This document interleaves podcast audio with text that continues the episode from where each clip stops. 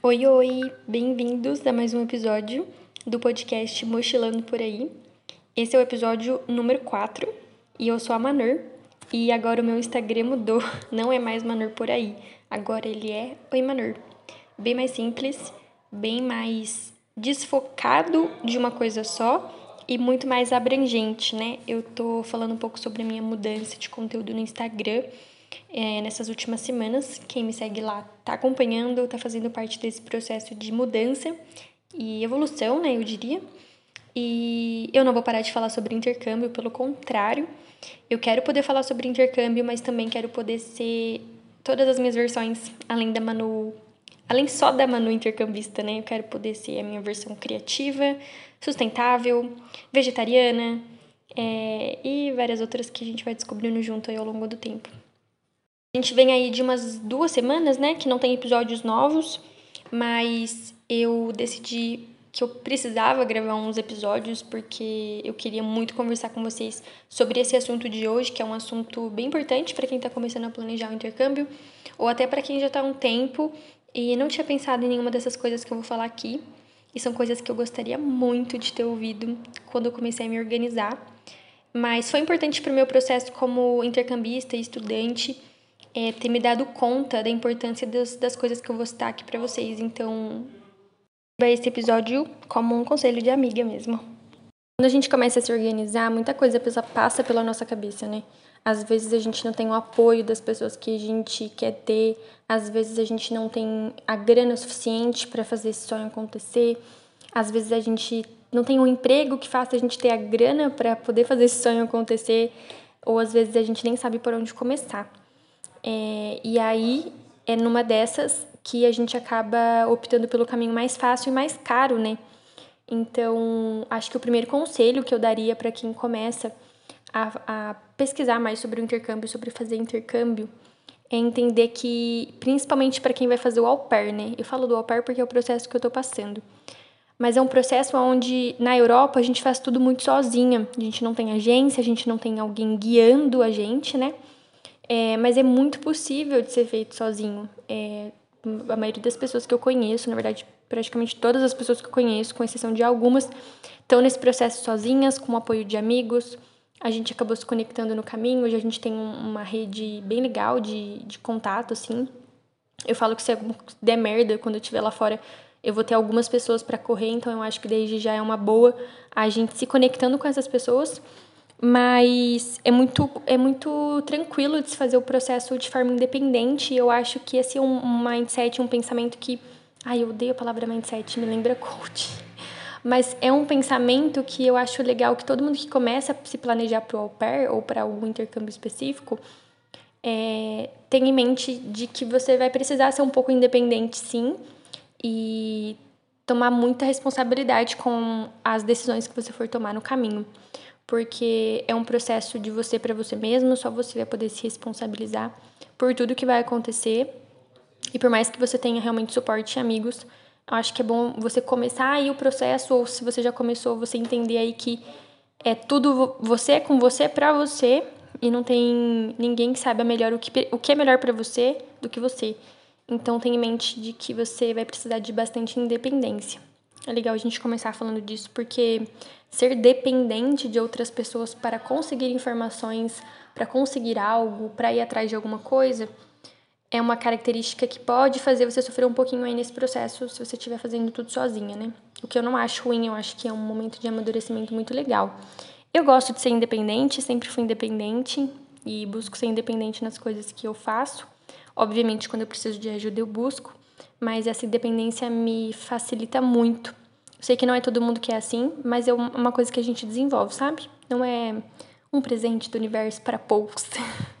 então eu acho que dá sim pra gente ser independente aí no processo de intercâmbio, achar as informações por conta, pesquisar um pouquinho, conversar com quem já tá no processo, que é possível de ser feito sem gastar nada, se é que vocês me entendem. A segunda coisa importante que eu diria para mim mesma, se eu estivesse começando a me planejar para o intercâmbio hoje, é fazer o que eu fiz. Eu fiz isso e eu não me arrependo, acho que foi uma das melhores decisões que eu podia tomar, que foi de focar em aprender francês. Eu tô há um ano e meio já, na verdade vai fazer dois anos agora em março que eu já estudo francês. É, e essa foi, esse foi o primeiro passo. Antes mesmo de eu achar uma família, antes mesmo de eu fazer um perfil no Au Pair World, eu sabia que eu queria morar na França depois que eu voltei de uma viagem para lá, né? Quem viu os outros episódios desse podcast já sabe. Mas quando eu voltei de viagem, sabia que eu queria morar lá, então a primeira coisa que me veio à mente foi aprender o idioma. Independente do formato de intercâmbio, independente de como eu fosse fazer isso acontecer, eu foquei no, no francês e eu acho que isso, cara, é muito necessário. A gente ir com o maior, a maior quantidade de nível possível para o país estrangeiro vai permitir que a gente não passe por alguns, alguns perrengues que a gente pode evitar, sabe? E fora que, meu, a experiência de quem consegue entender, falar o idioma é outra, né? Para conhecer e, e viver mais a cultura local, eu acho que o francês é necessário. Se você ainda não começou a estudar, se você está deixando isso para depois, eu sugiro que você pare tudo que você está fazendo e foque no francês, porque sem o nível A1 você também não sai, né, do Brasil, para você precisa do nível A1 para tirar o visto. Mas muito além do que é só apresentar um, um certificado de nível lá no consulado, é, você precisa ser muito sincera com você e saber que você precisa assim ter pelo menos o básico para sair do Brasil. Senão pode ficar mais difícil depois, né? Quando a gente chega no país, a gente sofre um pouco mais com o idioma, então ir e não sair e não estar no zero vai ser uma grande vantagem para a gente desenvolver outras coisas mais do que o idioma, né? Ou tanto quanto o idioma. De estudos em francês e caso você queira saber mais sobre ele, é só me dar um oizinho lá no Instagram. É um roteiro meio que um guia mesmo para quem quer sair do zero no francês e ele é um acumulado de tudo que eu utilizei para aprender francês nesses quase dois anos. Eu lancei ele ano passado e ele tem os sites que eu usava, as ferramentas, os aplicativos, as frases úteis que eu considero mais importantes, assim, de primeira, sabe, para a gente ter na ponta da língua. E tem um cronograma de seis dias para quem quer estudar francês, mas não sabe o que estudar durante a semana. Tem à disposição sabe mais ou menos por onde ir, mas não sabe exatamente como colocar isso em prática. Então, esse cronograma de seis dias que está dentro desse roteiro criativo está disponível aí para vocês acessarem. É só me mandar realmente um izinho lá no Insta que a gente conversa mais. O conselho é um conselho que eu ouvi muito em todos os lugares e no começo eu não levei ele tão a sério, mas quando eu comecei a amadurecer mais, né, o processo para mim, eu vi que na verdade esse era um, esse era um conselho de ouro e hoje eu falo disso e o conselho é não feche com a primeira família que você demete. E por que, que eu falo isso? Uma regra, mas é muito provável que o seu primeiro match ele venha aí nos quatro, cinco primeiros meses do seu processo. O meu veio no terceiro mês de processo. Mas, enfim, não é uma regra. E esse primeiro match ele é bem animador, eu diria, porque a gente passa por muitos nãos, né, no All Pair World. Muitas famílias dão não, muitas famílias dão desculpas, ou enfim, realmente não se identificam e falam que não é o que, não, não é o que eles procuram, né? Então a gente leva muitos nãos até obter o primeiro sim. E quando o primeiro sim chega, a gente parece que recebe uma carga de ânimo. Realmente a gente pensa, essa é a minha família. Mas por que, que eu falo para você não fechar com a, minha, a primeira família, né? E talvez isso não seja uma regra 100% aplicável em todas as situações, mas vai te fazer pensar. Quando você dá um match, você começa a conversar com a família sobre o que eles podem te oferecer e sobre o que você pode oferecer para eles também. E aí a família te oferece X, Y coisas, e aí você olha para aquilo com toda aquela animação do primeiro match e pensa: legal, isso parece ser o que eu preciso. Eu acho que vou fechar. Mas, na realidade, você não tem um poder de comparação muito grande, porque até então não, tiveram outras famílias para você dar match, né? Você só ouviu histórias sobre pessoas que tiveram X, Y, Z coisas, mas você não sabe de fato o que as famílias estão oferecendo naquele momento. Então, quando você fecha com a primeira família, você não se dá o direito de descobrir o que, que vem depois. Você não sabe se depois viria uma oferta melhor, uma oferta pior, uma oferta tão boa quanto, uma oferta que atenda mais ainda as expectativas que você tem com o intercâmbio. E você não tem como saber disso se você fechar com a primeira família e não, não continuar na busca pela família que você realmente considera ideal. E aí vocês me perguntam, tá, Manu, qual que é a família ideal então? Aí eu te pergunto, qual que é a família ideal então? Eu acho que ia ser legal se você colocasse aí no papel quais são os benefícios que você não abre mão, e aí isso entra em um outro, um outro tópico, né?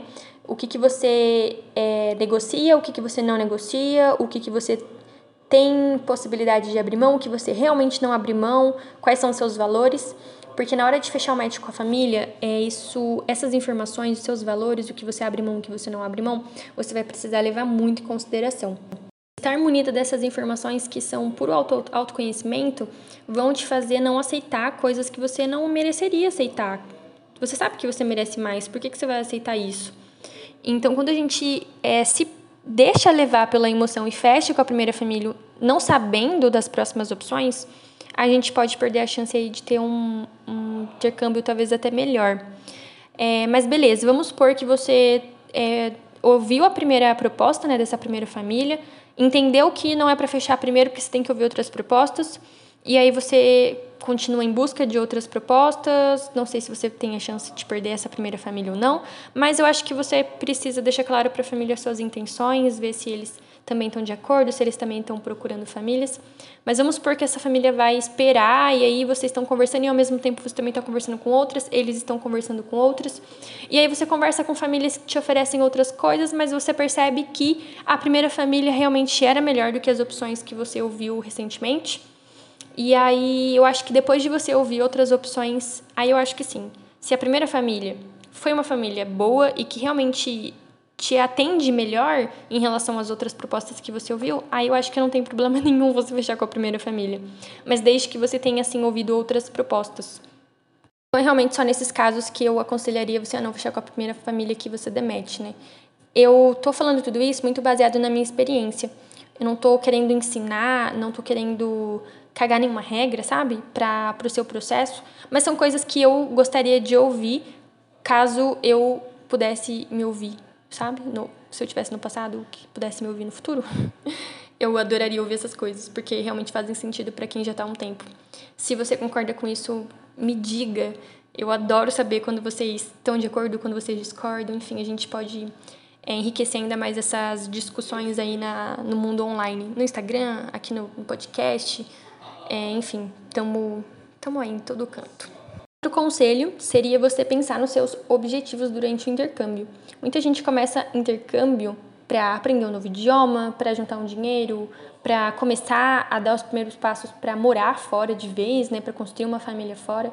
Independente de qual seja a situação, eu acho que você deveria pensar bem nos objetivos que você tem durante o intercâmbio, porque isso vai nortear a experiência que você vai ter durante o intercâmbio. Eu penso assim porque eu estou no processo e eu tenho alguns objetivos, mas eu sou uma pessoa extremamente adaptável. Então eu estou com alguns planos, mas eu não, não tenho algo 100% fechado, sabe? Eu, eu quero ir para fora e depois voltar para o Brasil por alguns motivos pessoais, mas ao mesmo tempo eu estou aberta caso eu esteja lá, algo muito incrível aconteça e que me faça querer continuar lá. Então eu estou muito aberta a isso, mas eu sei que um dos meus objetivos durante o intercâmbio é alimentar a minha alma, acho que viajante, sabe? Minha, essa minha alma livre de querer conhecer o mundo e aprender idiomas e estar tá em contato com as culturas diferentes daqui. Então, os meus, o meu objetivo ele não está alinhado com voltar para o Brasil com dinheiro, não está alinhado com achar alguém para namorar, enfim, casar, não está alinhado com morar para sempre no exterior. Pelo contrário, eu quero poder estar lá e, e que lá seja uma ponte para que eu consiga ir para outros lugares, conhecer novas pessoas, fazer amizades, enfim, estou muito aberta a isso. Então, considerando isso, eu sei que todos os meus esforços eles vão ser redirecionados para que eu conheça o mundo, conheça a maior quantidade de países que eu puder, a maior quantidade de lugares que eu puder. Então eu não vou me sentir mal se de repente eu não voltar com dinheiro para o Brasil. Apesar de que eu quero voltar com dinheiro para o Brasil, obviamente. Mas eu não sei qual é o seu objetivo, eu tô aqui falando dos meus objetivos mesmo. Mas eu acho que pensar nos nossos objetivos durante o intercâmbio é uma coisa legal, porque de repente você vai ajudar sua família de longe, voltar para o Brasil para continuar ajudando sua família. Eu não sei o que, que move aí seu coração e o que, que você quer fazer, mas eu acho que ia ser legal tirar um tempinho para pensar com carinho nisso. Falando ainda disso, de objetivos, é, tem uma coisa que tem martelado muito na minha cabeça e eu não tenho isso tão formatado mas eu tô pensando muito no que, que eu quero ter, ser e, enfim, fazer daqui cinco anos. E o que, que eu tô fazendo hoje para que daqui cinco anos eu esteja orgulhosa da pessoa que eu me tornei, né? Então, eu não tenho isso tão pronto, mas eu acho que ia ser legal a gente fazer esse exercício junto aí de o que eu quero para mim em cinco anos. Aprender dois, três, quatro idiomas. Aliás, daqui cinco anos eu quero, às vezes, estar falando esses idiomas. Eu quero ter viajado muito, eu quero ter encontrado alguém para passar a vida, eu quero ter, sei lá, é, evoluído na minha carreira profissional, acadêmica. Eu não sei, não sei qual é o, o seu objetivo, eu também não sei qual vai ser o meu. Porque, assim, para falar a verdade, gente, eu tô vivendo a minha vida aqui, focada no que eu tenho aqui agora. Mas eu sei que o intercâmbio, ele vai. É, eu diria que ele vai decidir muitas coisas para mim, sabe? Em muitos sentidos é, pessoais, profissionais, acadêmicos. Acho que em muitos sentidos mesmo, acho que talvez vocês estejam na mesma situação. Então eu, eu tô fazendo planos, mas eu sei que a última palavra não é minha, né? Então eu, eu vou me permitir viver essa fase, mas eu quero ir consciente para continuar trabalhando aí na construção de quem eu quero ser. E daqui a cinco anos ter orgulho de mim, igual eu tenho hoje. Um último conselho que está muito alinhado com as coisas que eu já falei aqui é focar em qualidade e não em rápido demais. Eu vejo aí muitas garotas e garotos querendo embarcar logo na ansiedade de querer logo, salvo algumas exceções que de idade, né, de limite de idade, eu acho que todos nós temos tempo é, para decidir e decidir uma boa família, uma boa cidade, uma coisa que realmente está alinhado, sabe, uma decisão que realmente está alinhado com quem a gente quer ser, o que a gente quer viver. Então, eu acho que focar na qualidade e focar é, em ser responsável com as decisões que a gente vai tomar nesse processo de escolher família, escolher cidade, escolher curso, é, enfim, não sei quais decisões você tem que tomar aí por causa do intercâmbio, mas foca em qualidade. Em qualidade, eu acho que dificilmente a gente vai se arrepender. Mas é isso. Esse foi o episódio de hoje. Eu reuni alguns assuntos que eu queria muito falar e trouxe eles aqui. Espero que vocês tenham curtido. E vamos continuar esse papo lá no Instagram também. É o Imanur, com R no final. Manur, bem interior. Mas aproveitando para lembrar, a gente tá chegando aqui ao fim do episódio. A, eu tô gravando esse episódio no fim de semana, mas ele vai ao ar na quinta-feira. E de quinta para que é dia 10, né, até o dia 15, vão faltar cinco dias para o lançamento da loja virtual da Mochilando Shop. Eu estou muito animada, espero que vocês estejam muito animados e ansiosos e acompanhem aí todo esse lançamento que eu estou fazendo lá pelo Instagram da Mochilando Shop, tá bom? A gente se vê no próximo episódio. Beijinhos!